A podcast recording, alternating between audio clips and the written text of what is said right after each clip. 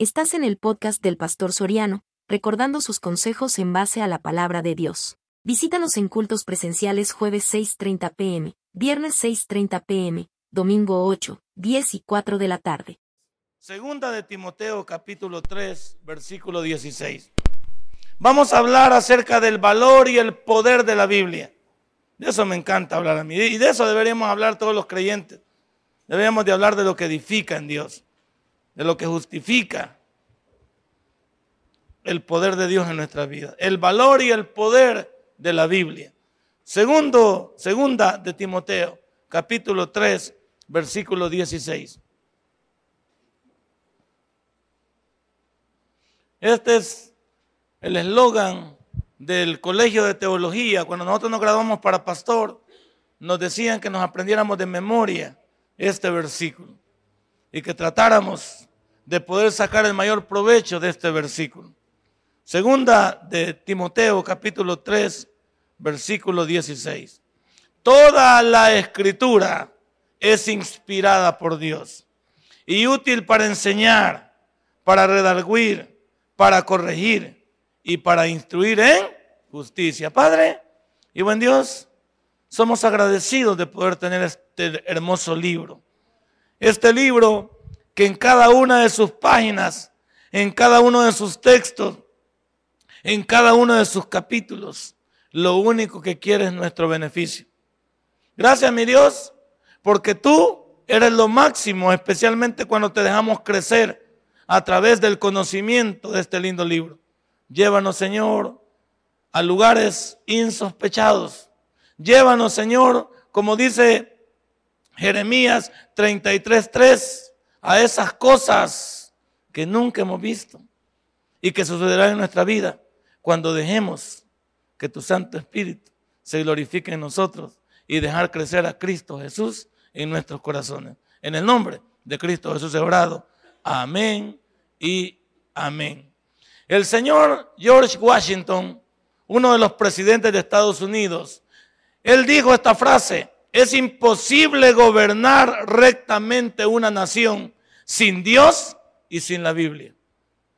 Y me encanta porque la mayoría de personas que ya tenemos un trajinar sobre este mundo y que hemos visto cosas de cosas, sabemos que el ser humano no hay manera de poder someterlo, de poder detenerlo, de poder corregirlo, si no se permite que la Biblia pueda tomar vida sobre cada uno de nosotros.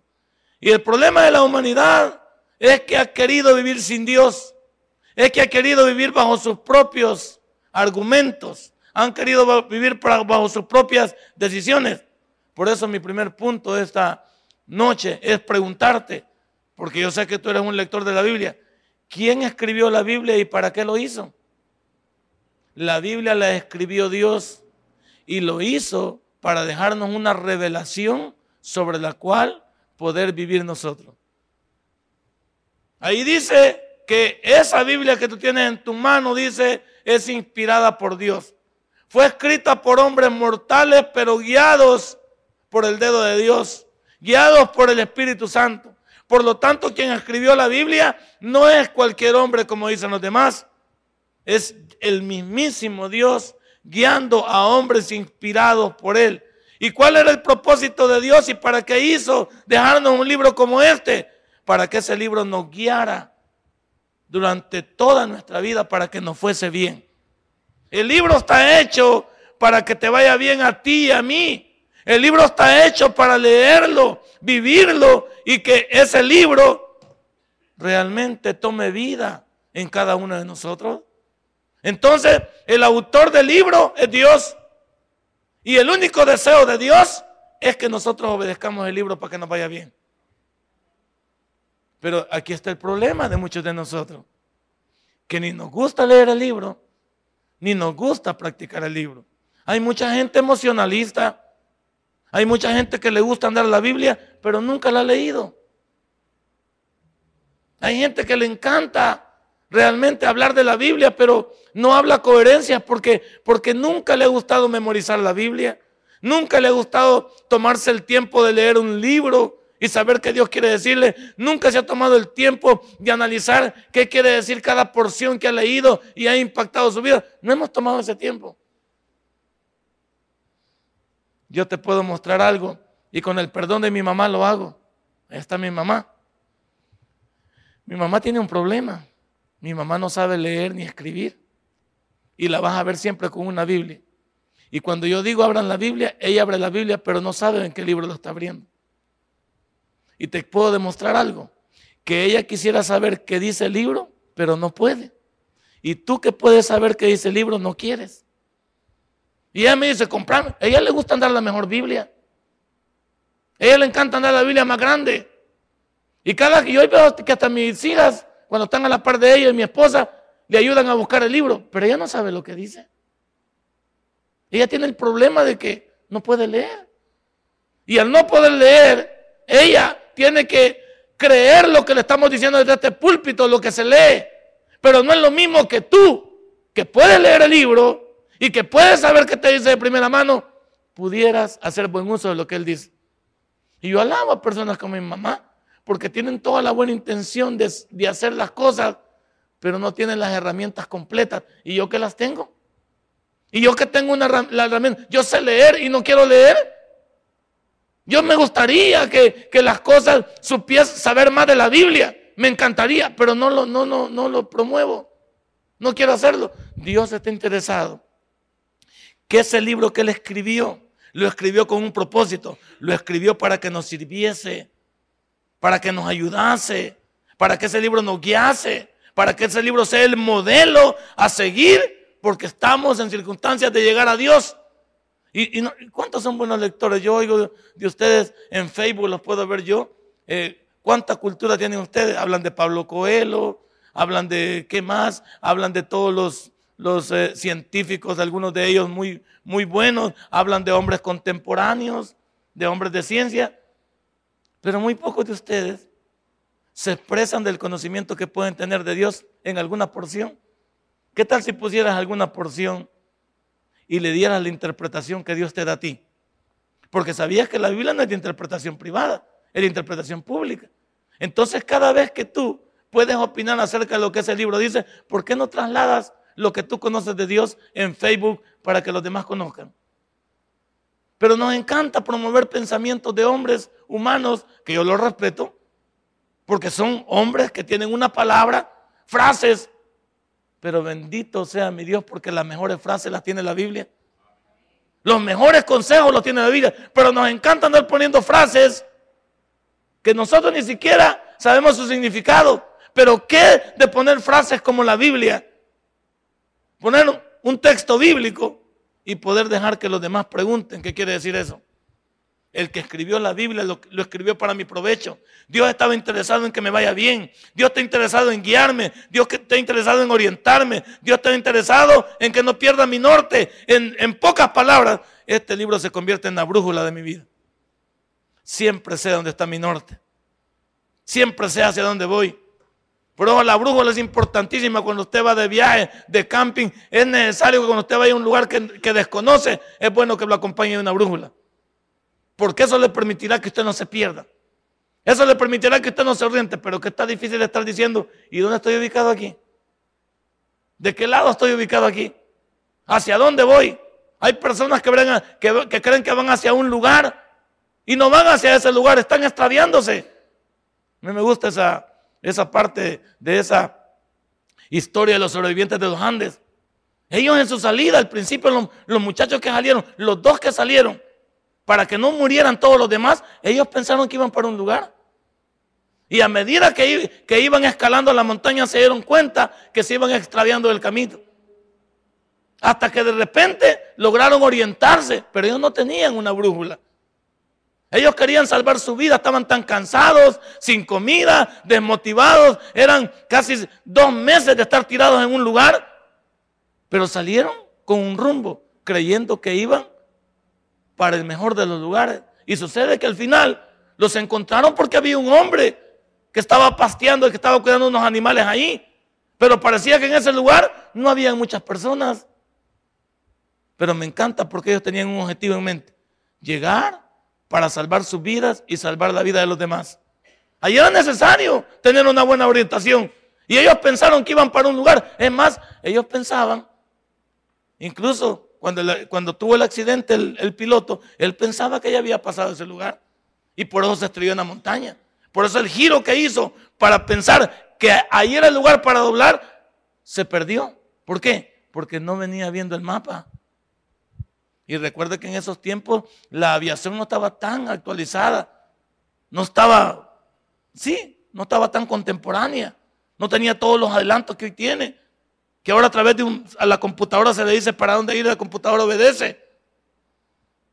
¿Qué tal si le dijéramos a esta linda computadora de 66 libros y nos pusiéramos en ella a tratar de absorber lo mejor de este libro para que nos vaya bien? ¿Cómo nos iría, siervo? ¿Cómo nos iríamos si nuestra lectura fuera, como lo dice Juan 5:39, escudriñada? Y yo les aburro con eso, va, de la traducción original del griego de la palabra escudriñar, es buscar algo como quien busca petróleo.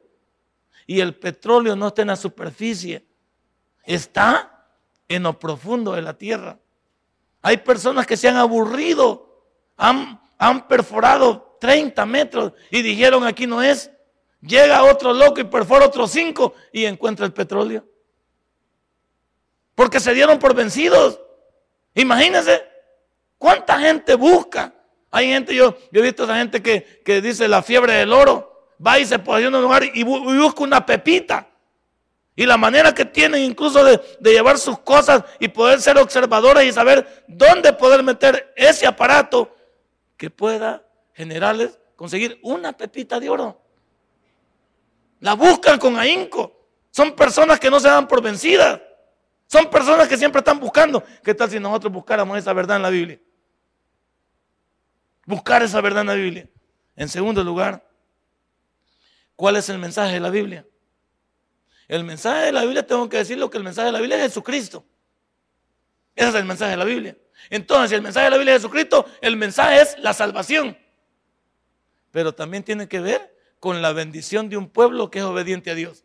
Porque si después de haber recibido a Cristo y vives bajo la voluntad de Dios, ¿qué te toca? Que Dios te dé lo que te pertenece.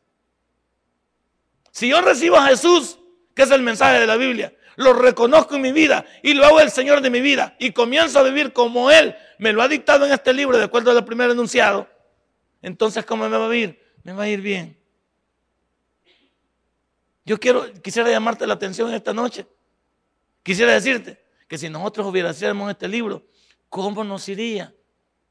Si nosotros viviéramos de acuerdo a este libro, ¿cómo nos iría?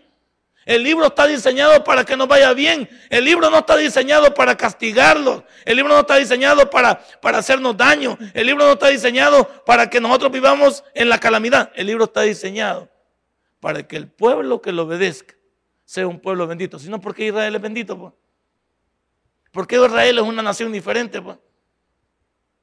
¿Por qué la gente ve a este país tan pequeño? rodeado de cuánto. Si usted ve el mapa de Israel, están topados como quien dice al cerco, están rodeados de enemigos. Dicen que por cada, dicen que por cada habitante de Israel, no sé si están hablando ellos en una proporción de 20 a 1. De 20 a 1 están hablando. No, no, no, no hay manera. Si vemos, si vemos la geografía de Israel, vemos solo enemigos. Vea todo el mapa de Israel, todo, perdón, toda la, toda la geografía de Israel y verá enemigos por todos lados.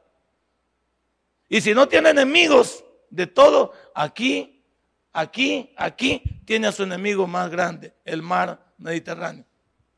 El mar grande. Sea, no hay escapatoria. Pero es un pueblo que nunca se ha dado por vencido. Es el mejor. Todos e Israel tiene una, una, cualidad que no tienen los demás países del Medio Oriente. Todo lo que sus enemigos tienen, el oro negro, el petróleo, Israel no tiene. Pero no es un pueblo que le pide pan al hambre. Todos sus enemigos tienen dinero a tirar, donde es más caro un vaso de agua que el petróleo. Israel no tiene, no tiene ese poder económico a través del petróleo, no lo tiene. Pero ¿cómo es posible que sobrevive en un lugar como ese? Cuando todos son enemigos. Pero vea cómo viven todos sus enemigos, aparte de ser tan archi, archimillonarios. Mire cómo viven. Israel es una nación pequeña, más pequeño que El Salvador. ¿Cómo es que vive? Es que Dios la sostiene. ¿Y cómo sostiene Dios a un pueblo? Porque Él lo escogió. De todos los pueblos, Él le pareció que ese era el pueblo de escoger. Ahora, ¿y nosotros que somos también el pueblo espiritual de Dios? Pues? ¿Y nosotros que somos la iglesia? Pues? ¿Y nosotros que somos un pueblo que hemos sido llamados de las tinieblas? Somos un pueblo que hemos sido llamados para anunciar sus verdades. ¿Usted cree que es por gusto lo que estamos haciendo? No, el mensaje de la Biblia entonces es Jesucristo. Y junto con ese mensaje viene la bendición que tú y yo necesitamos. Pero, ¿qué necesitamos? Vivir de acuerdo al libro, siervos. ¿Qué tal si lo intenta? ¿Qué tal si pone en evidencia lo que el libro dice? ¿Qué tal si se enamora de lo que el libro dice? ¿Qué tal si se enamora del mensaje de la Biblia? ¿Cómo viviríamos? No nos lamentaríamos menos. En tercer lugar, la Biblia es la revelación de Dios para la humanidad. La Biblia no fue escrita por hombres para hombres. La Biblia fue escrita de Dios para hombres. Ni fue escrita de hombres para Dios. No puede ser así.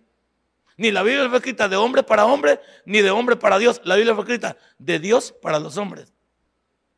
Porque la humanidad es la necesitada. La humanidad es la que tiene que buscar y depender de Dios, vivir para Dios.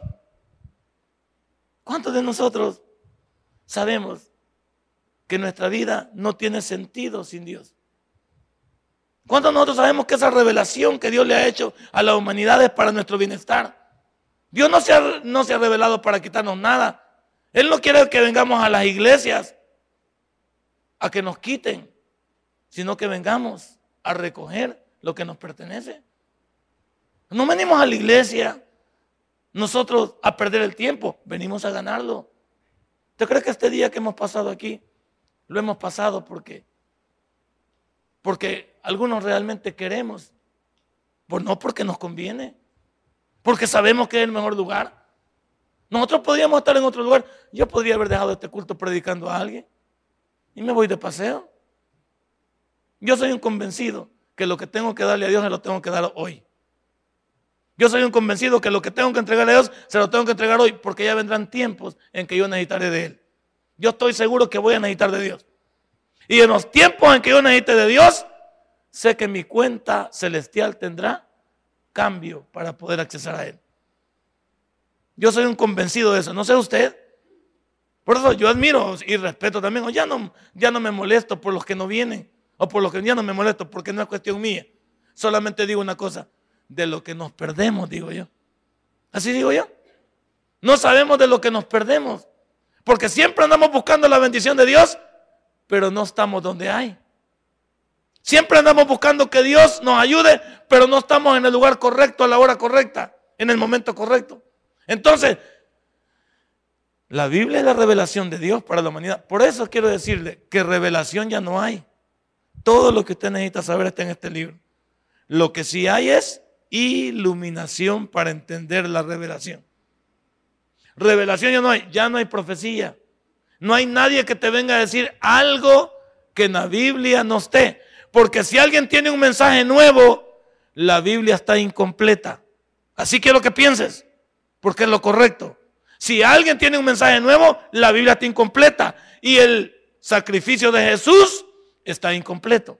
Entonces, este es el libro que tiene toda la revelación. No hay más. Todo lo que necesitamos saber desde aquí hasta que Cristo venga pasando por la gran tribulación, pasando por la boda del Cordero, pasando por el tribunal de Cristo, llegando a la Magedón, pasando por la segunda venida y viendo también si tuviera los juicios a Israel, los juicios a las naciones, el gran juicio del gran trono blanco, el milenio, todo eso está aquí.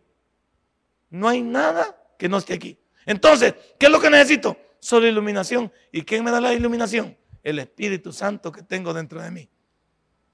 Cuando yo utilizo el Espíritu Santo para que Él me ilumine, él me puede ayudar a saber el mensaje completo de Dios. Por eso yo creo que algunos andamos esperando que alguien nos dé un mensaje nuevo, porque somos aragancitos espirituales. Yo no necesito ningún mensaje nuevo, si soy un estudioso de la palabra de Dios. Hay gente que se va a levantar mañana esperando que alguien le dé palabra. Yo le pondría en el Facebook, lee tu Biblia, tontito. Lee tu Biblia, tontito, porque todo lo que necesitamos saber está en este lindo libro.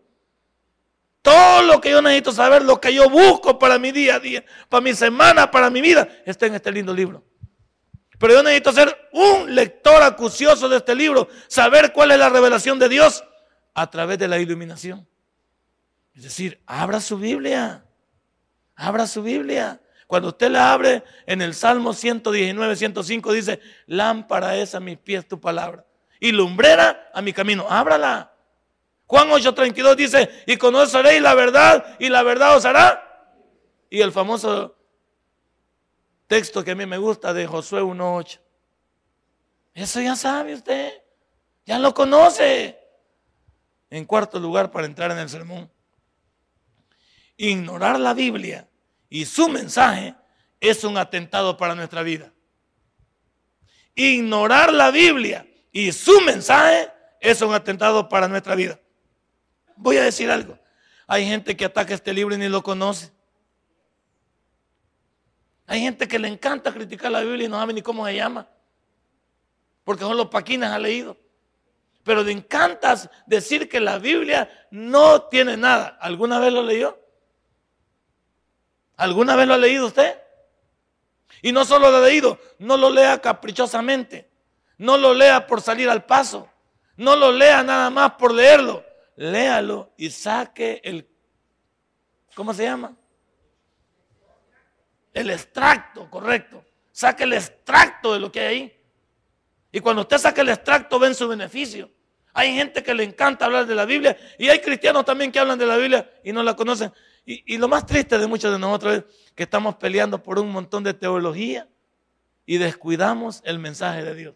Unos estamos preocupados por quien habla en lengua, otros estamos preocupados por los que saltan, otros por los que aplauden, otros por los que oran en voz alta, o otros porque son refrigeradoras, otros porque estamos preocupados por todo, por, por los que no han sido, tienen la evidencia de hablar en otras lenguas, porque no tienen el bautismo, porque esto aquí, porque no son bautizados, porque no son casados, un montón de carretas que tenemos todos los creyentes, destruyéndonos unos a otros y el mensaje de Dios. Pues.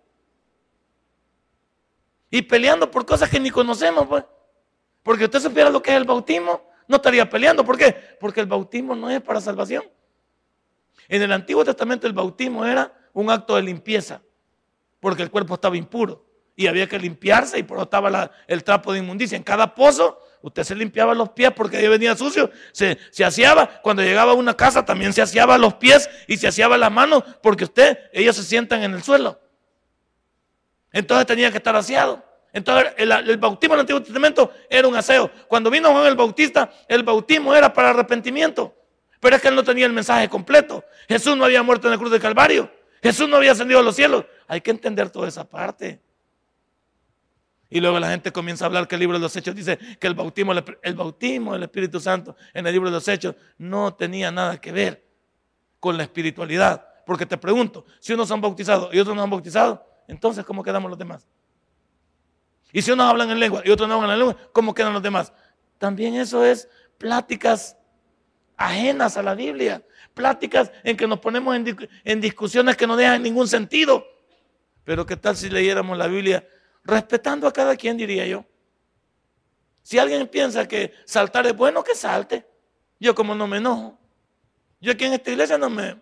El que levanta las manos, que la levante. ¿Alguno les estorba? Pues usted no se, no, se, no se tome tan en serio las cosas. Si a usted no le gusta bailar, no baile. Porque si a usted le gusta bailar en el Señor, pues baile. Si usted cree que está bien, para mí está bien también. Pero como yo no soy Dios, y usted cree que se va a parar en la silla, a menos que la pague para estar saltando en ella. Pero si la paga, le damos chance de que esté saltando en ella. Y no nos pasa nada, pues. Yo no tengo ningún problema. ¿Por qué? Porque nuestros problemas están por el desconocimiento de este libro. Este libro no hay que ignorarlo porque es un atentado contra nuestra vida. ¿Y cuál es el mensaje de la Biblia? Ya dijimos es Jesús. Y si conozco a Jesús, ¿por qué no vivo bajo su voluntad? Y si vivo bajo su voluntad, entonces mi vida es bendita en Él. Y aquí comienza mi sermón. ¿Cómo se escribió la Biblia? ¿Se ha preguntado usted eso? ¿Cómo se escribió la Biblia? Vamos a segunda de Pedro, todo bíblico, porque como es Biblia, todo bíblico. Segunda de Pedro 1, 20 y 21.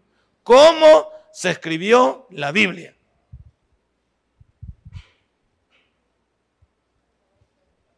Para todos aquellos que le dicen que la Biblia aguanta con lo que le pongan, que la Biblia es un libro cualquiera, que la Biblia aquí, que la Biblia allá, mándelos a leer Segunda de Pedro 1, 20 y 21. ¿Lo tiene? Mire lo que dice. Entendiendo primero esto. A Dios, cuando esto dice Dios, es que trata de captar nuestra atención. Entendiendo primero esto, que ninguna profecía de la escritura es de interpretación privada. Vamos a entender esto porque algunos quieren hacerse dueños de la Biblia. Nadie es dueño de la Biblia. Cada uno de nosotros debe sacar el mayor provecho de ella. Cada uno de nosotros es el mismo mensaje que tiene para toda la humanidad. Unos lo obedecerán y otros no. Y pero mire la segunda parte. Porque nunca la profecía de este libro fue traída por voluntad humana, sino que los santos, ¿qué es? ¿Qué santos? Que los hombres apartados ahí de Dios hablaron siendo inspirados por el Espíritu Santo. Vaya, subrayelo. Entonces la Biblia fue traída por Dios y como Dios no podía traer un bandel, un extraterrestre tendría que usar a un hombre normal para que comunicara el mensaje normal. Por eso la Biblia no es complicada. La Biblia es un mensaje de Dios para los hombres que se entienda perfectamente que hasta un niño puede fácilmente absorber ese mensaje. ¿Qué te estoy diciendo en esta hora? Que si esa palabra fue traída, fue traída para que nadie la ignorase, para que todos entendiesen lo que es el mensaje. Que, por eso a mí me encanta. ¿Quién no puede entender el libro de los proverbios si los proverbios son dichos, son consejos? el, libro de los proverbios es el único libro dentro de la Biblia que no tiene interpretación hermenéutica, pues. Porque los proverbios se interpretan solos. ¿Quién interpreta un consejo? ¿Quién interpreta Proverbio 22.6? Instruye al niño en su camino y aun cuando fuere viejo no se apartará de él. ¿Qué le va a sacar? Instruir, ¿qué es? Capacita a ese niño. Haga que ese niño entienda. Llévelo bajo los caminos de la orientación de la fe, la confianza en una preparación secular. Permita que ese niño nunca se aleje del temor de Dios. Dele un buen ejemplo. Guíelo con fe hacia su futuro. Y ese niño, al conocer bien a Dios, nunca querrá dejarlo. Y si algo pasa, Dios lo traerá. ¿Qué interpretación necesita ese proverbio? Ninguno de los proverbios necesita ninguna interpretación. Son dichos, son consejos. Pero como uno anda pensando, ¿y esto qué querrá decir? ¿Será la última vuelta del Apocalipsis? ¿Este es el último pelo del jinete del Apocalipsis? Y aún unos andan peleando porque, pastor, alguien me dijo estas palabras, pastor, ¿y qué escribió Jesús cuando se agachó, cuando aquella mujer adúltera? Hey, hermano, ¿y por qué estamos peleando? ¿Por qué sí? ¿Qué está escribió ahí? Lo que me encanta es cuando se levantó que le dijo, mujer, ¿dónde están los que te acusan? Y le dijo Jesús, como Dios y como hombre, ni yo te acuso. Vete. Y estamos preocupados por qué escribió ahí. Si puso Dinarda Otero. Yo no sé si puso Dinarda Otero. ¿Qué me interesa si puso Dinardo Otero? O puso decapitada. No, no sé si puso decapitada. Eh, o sea, estamos interesados. ¿Qué escribió Jesús?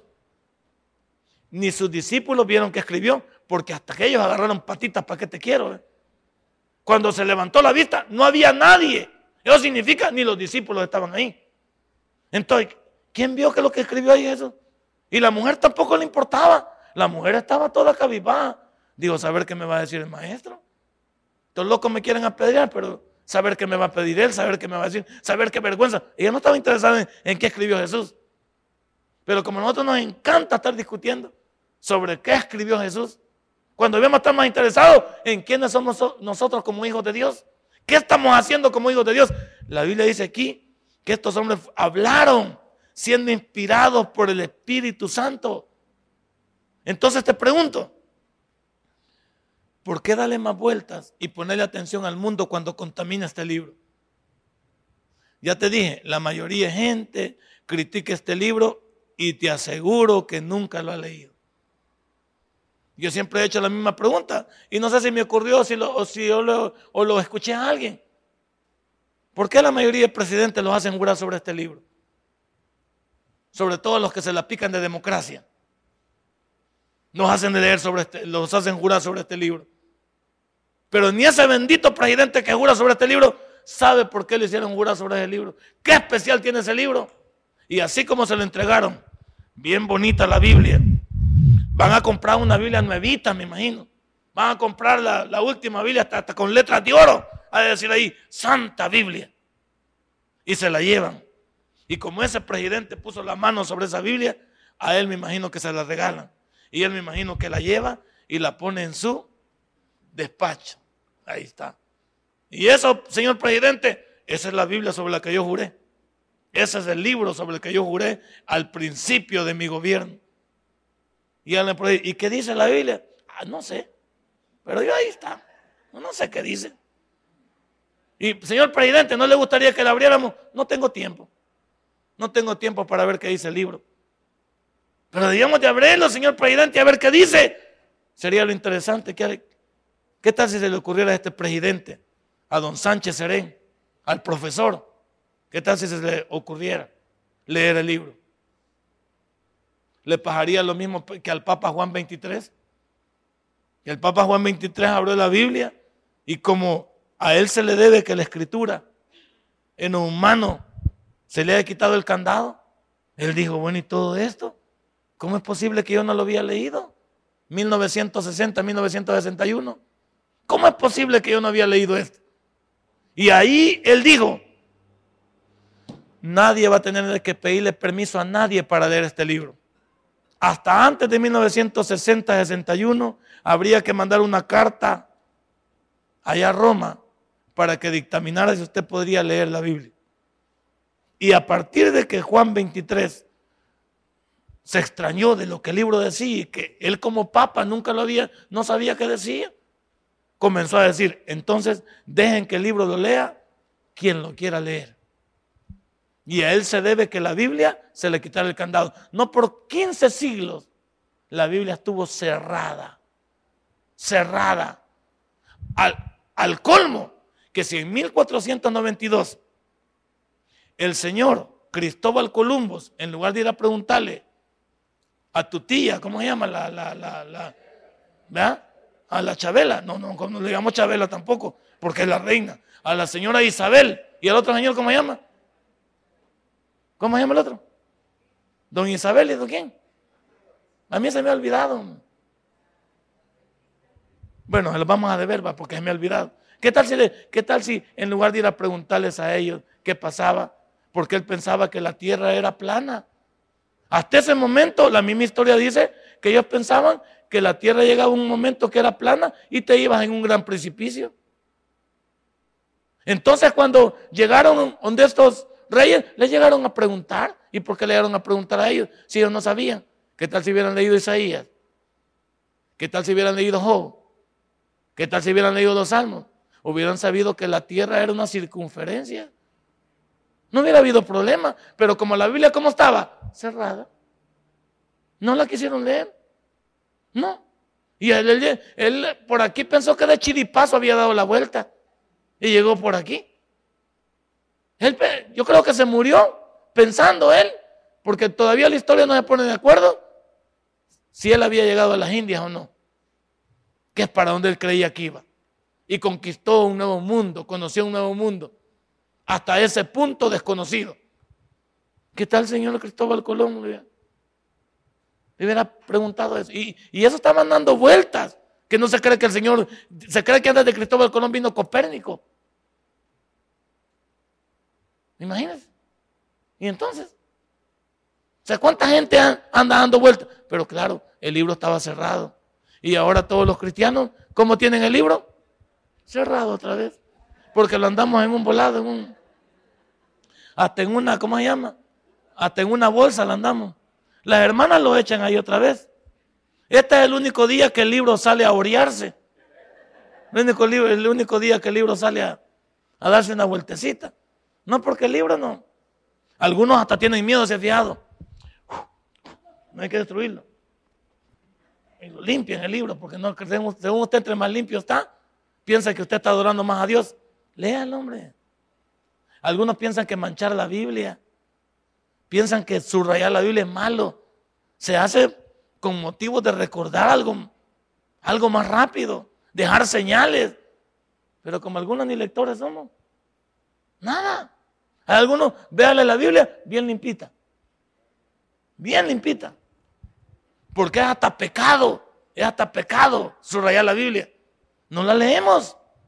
Y todo eso que Dios quiso comunicar tenía un propósito. El propósito es que la humanidad se beneficiara de este libro. Número dos, ¿cuál es la efectividad de la Biblia? ¿Se ha preguntado eso usted? ¿Por qué la Biblia es tan, es tan práctica y tan beneficiosa para nuestra vida? Vaya conmigo a Hebreos 4:12.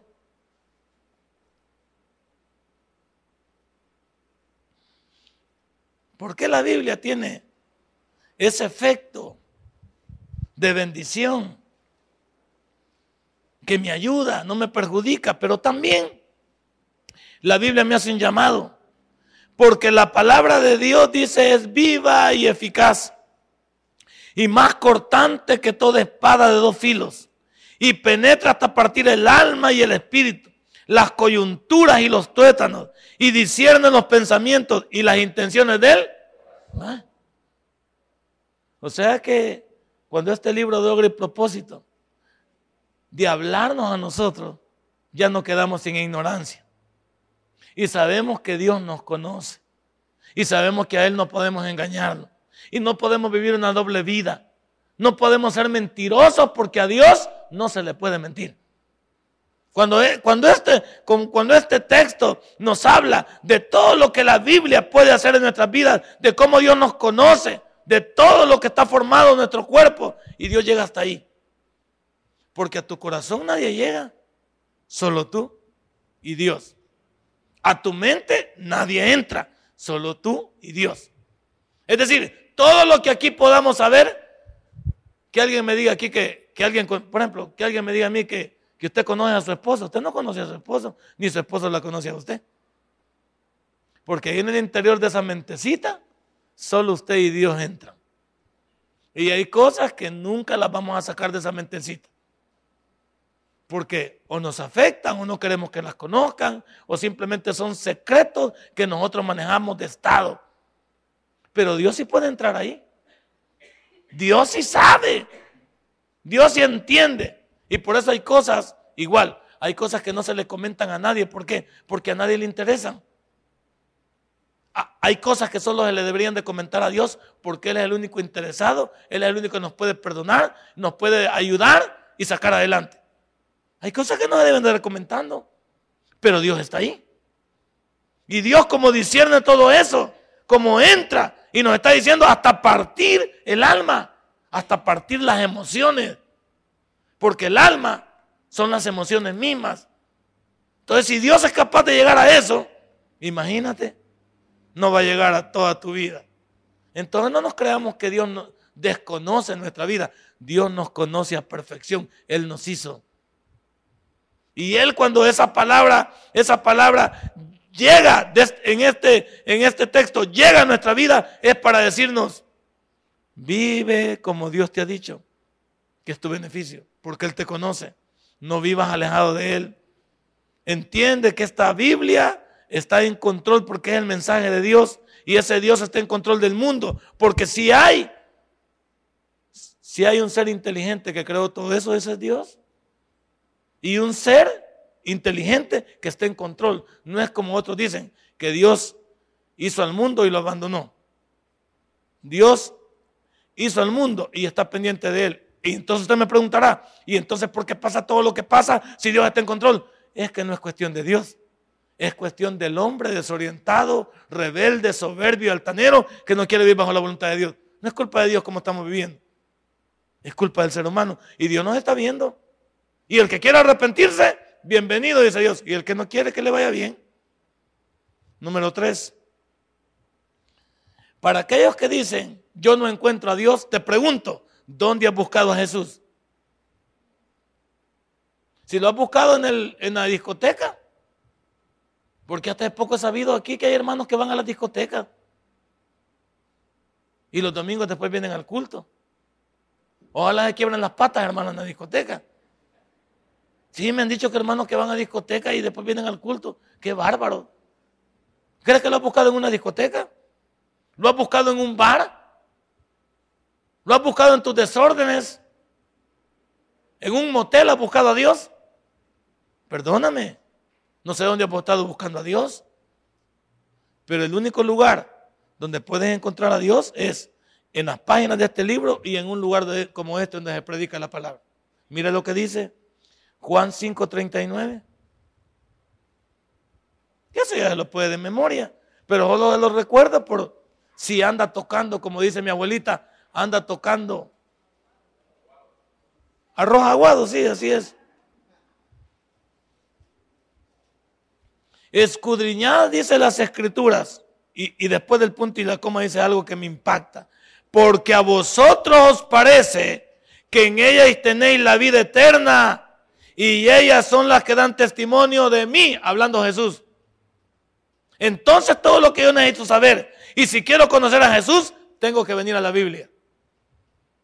Y si quiero conocer mejor a Dios y que se me explique de Él, tengo que venir a un lugar como este, donde se me explica la Biblia de una manera responsable. Porque aquí en esta iglesia no le explicamos la Biblia de una manera irresponsable. Yo no vengo ni a aventurarme si es o no es, que yo creo que tal vez, a mí me parece, aquel me dijo, ella me dijo, no. Por eso yo, yo soy tosco cuando enseño la Biblia en el, en el colegio de teología. Y alguien me comienza a preguntar y me dice, yo creo, no es que no es lo que vos creas. Decime dónde está. Y dime cuál es el sustento de lo que me estás hablando. Y dime cuál es su soporte. No me comienza a decir que yo creo, que aquel me dijo, que tal vez, así puede ser. La Biblia no es un libro lleno de inconsistencias. La Biblia es el único libro que tiene las verdades más absolutas. Todo lo demás es relativo. Y eso ya lo he explicado un montón de veces. Todo ¿por, qué? ¿Por qué el ecumenismo agarró fuerza?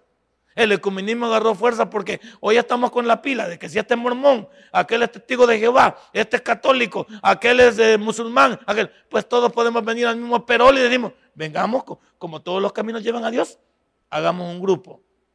Un grupo donde vengamos todos y digamos, bueno, vamos a ver qué piensa cada uno. Pero es que eso no es así. Yo lo que debemos preguntar es, ¿qué piensa Dios? ¿Y qué quiere Dios? Y, nosotros solo debemos ante eso obedecer a Dios. Y eso es lo que tenemos que hacer. Pero como nos encanta, yo por eso hay lugares donde, donde algunas veces le invitan a uno que uno no cabe.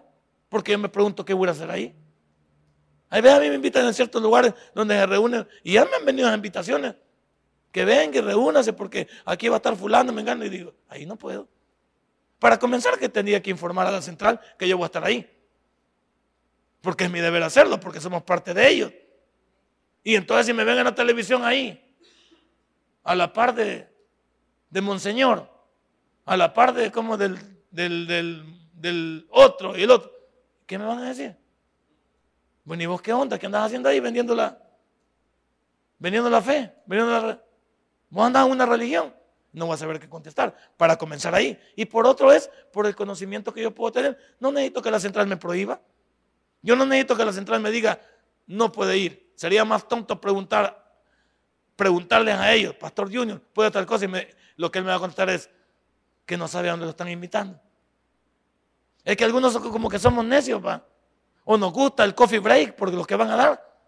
La comidita que van a dar. Alguna vez por ahí nos echan. O nos van a dar algún premio o alguna cosa. No, hombre.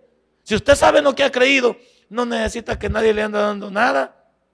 Ni llenándole la mano ni llenándole el ego para que usted vaya. Usted sabe en quién ha creído.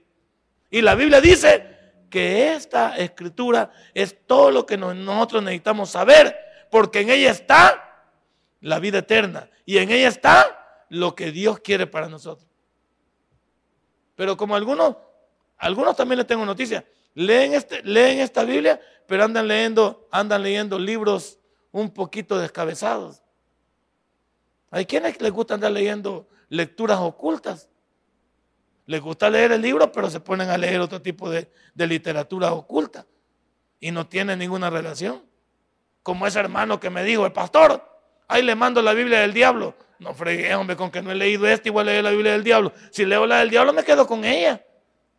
Así me dijo. Y es un hermano. Ahí le, mando, ahí le mandé en, este, en un PDF la Biblia del diablo. Hombre, si no he leído esta completa y ni siquiera la he entendido, ¿Qué hice con ese archivo? Yo ni siquiera lo abrí.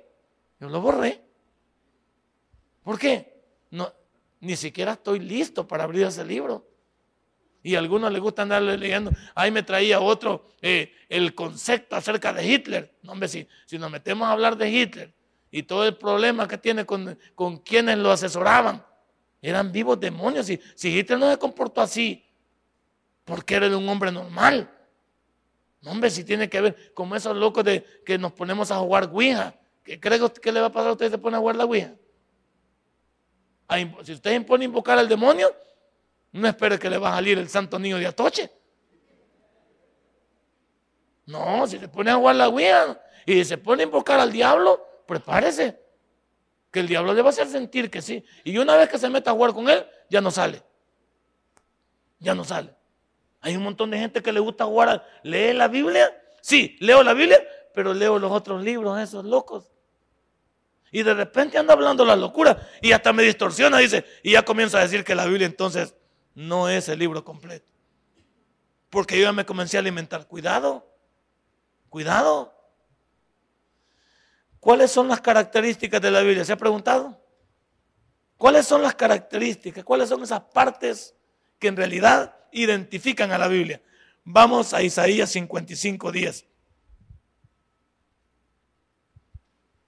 Isaías 55, 10.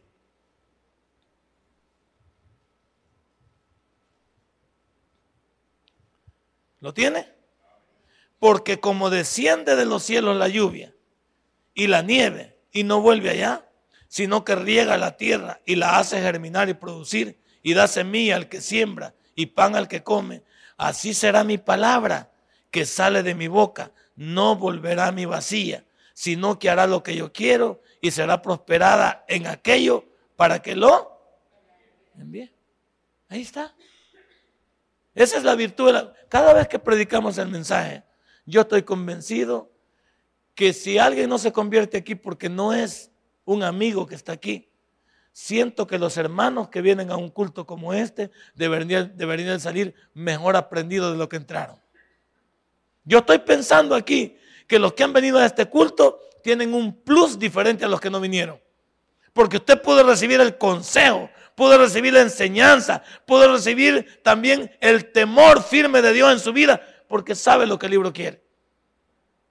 Y no me diga que es lo mismo también oírlo nada más diferido cuando yo pude estimularme aquí y leer estos lindos versículos que pueden traspasar los linderos en mi vida. La Biblia dice que su palabra no me regresa vacía y no solo se refiere a la salvación, se refiere a nuestro crecimiento espiritual, se refiere a nuestra manera de ver a Dios, de propagar a Dios. Ya como lo veo que se está durmiendo, finalizamos. Número 5 cuáles son las promesas y la protección que la Biblia ofrece. La Biblia ofrece lo que a ti y a mí no necesitamos en un mundo como este. La gente mañana va a salir a persinarse y sale diciendo, ojalá no vea un gato negro, se encomendan a al mercado, leen el horóscopo, pero tú a quién te vas a encomendar mañana. Tú mañana sabes que te levantas, lees tu proverbio, haces tu oración y le dices, Señor, si tú me permites que regrese, yo estaré de regreso para ver a los míos y seguir disfrutando de mi familia. ¿Qué te quiero decir en esta noche? Que muchos salen a la calle de plano pensando que no saben si van a regresar. Y nosotros salimos a la calle en el entendido y confiado que Dios tiene un propósito para mi vida. Entonces, yo salgo a la calle con un miedo humano porque es normal, pero con una confianza espiritual de que Dios se encarga de mi vida. Y que Él va apartando, votando, quitando y haciendo libre mi camino. En cambio, todos los demás, esos pagan hasta, esos pagan hasta a alguien que les haga un conjuro. Según ellos, como aquel, tráigame una foto y le regresamos al hombre que se le ha ido. Tráiganos a fulano y usted tendrá un futuro diferente. Tráiganos tal cosa y usted tendrá una vida próspera. Pero son mentiras. Eso es lo que usted quiere oír. Eso es lo que usted quiere oír. ¿Cuántas personas juegan la lotería pensando en que se la van a sacar? Y está bien, yo diría que hay personas que juegan la lotería. El cristiano ya no debe caer en esto. Pero hay personas que juegan la lotería porque piensan que van a salir de pobre. Pero se ha fijado que cuando se gana la lotería, pierden piso. Él me estaba contando a mi esposa. Un hombre en Estados Unidos ganó la lotería, ganó 17 millones de dólares. Eso ganó. Las loterías, como, así como Estados Unidos, las dan por, por, espacios, por, por etapas en su vida para que usted se vaya aprovechando. De que le vayan dando por mes o le vayan dando por, por año lo que usted quiera. Ahora, si se la dan de un solo, si se la quiere que le dan de un solo, ellos se la dan. De los 17 millones, le dieron libres de impuestos, le quitaron 5 millones y le dieron 12 millones de dólares. Y mi esposa me cuenta que este hombre en dos años se había acabado los 12 millones de dólares.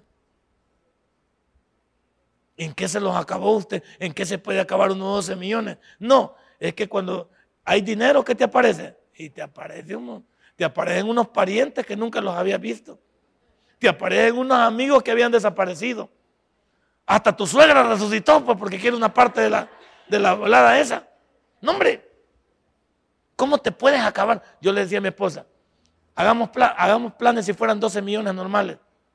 Hubiera agarrado un millón, con 500 mil compra una buena casa allá con otros 500 mil la muebla, hace reparación y todo, con un millón tiene una casa bonita, decente, no una casa de millonario. Con otro millón agarra medio millón para poner un negocio y otro millón para invertirle el capital de trabajo. Eran dos millones. Le quedaban sus 10 millones. Yo le decía a ella, si eso fuera así, ¿cuánto le hubiera tocado mensual a este hombre si le tocara un millón por año? Le tocaba un promedio, diría yo, no 100 mil, pero 80 mil dólares mensuales. ¿Qué hace usted con 80 mil dólares mensuales? Solo dormir y levantar. O sea, no es nada. ¿Por cuántos años? Por 10 años recibiendo 800, 80 mil dólares. Estaría bien bonito. ¿Y qué hizo este hombre con? ¿Y sabe qué me dice mi esposa? El hombre trabajaba de trailero y regresó a trailero. Ahora anda traileando otra vez. O sea, el trailero que salió de trailero y regresó a trailero. ¿Cómo se puede? O sea, este hombre tuvo la millonada. Tuvo una vida, pero no la aprovechó. O sea, como dice aquel, Dios le da pan. Y los que tenemos placas y nos quedan prendidos ahí también y se van. También caemos en lo mismo. ¿Cuántos de nosotros, si ni aunque te gane la lotería, no es seguridad de que pones cara vivo, pues? Porque este maestro, yo de plano con él, no, se acaba 12, ¿quién se acaba 12 millones de dólares en dos años? Bueno, pero Mike Tyson se acabó, va. Ganaba 100 millones de dólares por pelea. 100 millones. ¿Quién se acaba de? Usted ya los ve, ¿y cuánto? ¿Cree que llenaríamos aquí con 12 millones de pistos? Llenaríamos esta iglesia. Saber cuántos pistos es, va. Y en billetes de a uno, se debe ser más, me imagino. Ah. Pero ¿de qué sirve? Eso te puede demostrar que el dinero no hace feliz a nadie. Y mire lo que dice aquí en esto de las, promesas, según de Corintios 1:20. Porque todas las promesas de Dios son en Él, sí, y en Él, amén. Por medio de nosotros, para la gloria. Cuando todo está hecho para Dios no tiene por qué perjudicarte. Es que nosotros nos hemos querido saltar la barda. Nosotros hemos querido vivir como nosotros queremos. Si estamos en iglesia, pero no hemos entendido el mensaje de Dios, cerremos. Agarremos la onda, siervos. Por no decirle agarra la onda, Lupe. Agarre la onda, hermano. ¿Qué tal si esta semana le damos la oportunidad a Dios que se glorifique en nosotros? ¿Qué tal si esta semana salimos de, de pobres espiritualmente hablando? ¿Qué tal si esta semana dejamos el bastón que andamos cargando? Que no es el de Dinarda porque este tiene la, pierna mala, pero hablamos de alguien que usa el bastón y no lo necesita. Esta noche, cierre su Biblia. Pídale perdón a Dios si no ha comprendido el mensaje de Él. Y pídale un, una inteligencia nueva. Pídale sabiduría nueva para poder entender lo que Dios quiere. Porque no es posible que seamos creyentes y vivamos como miserables. Recuerde que en Cristo somos más que vencedores. Denle un fuerte aplauso a nuestro Dios. Padre y buen Dios, te doy gracias esta noche. Hemos hablado, mi Dios, acerca del poder. Si este mensaje ha impactado tu vida, puedes visitarnos y también puedes buscarnos en Facebook como Tabernáculo Ciudad Merliot. Sigue con nosotros con el siguiente podcast.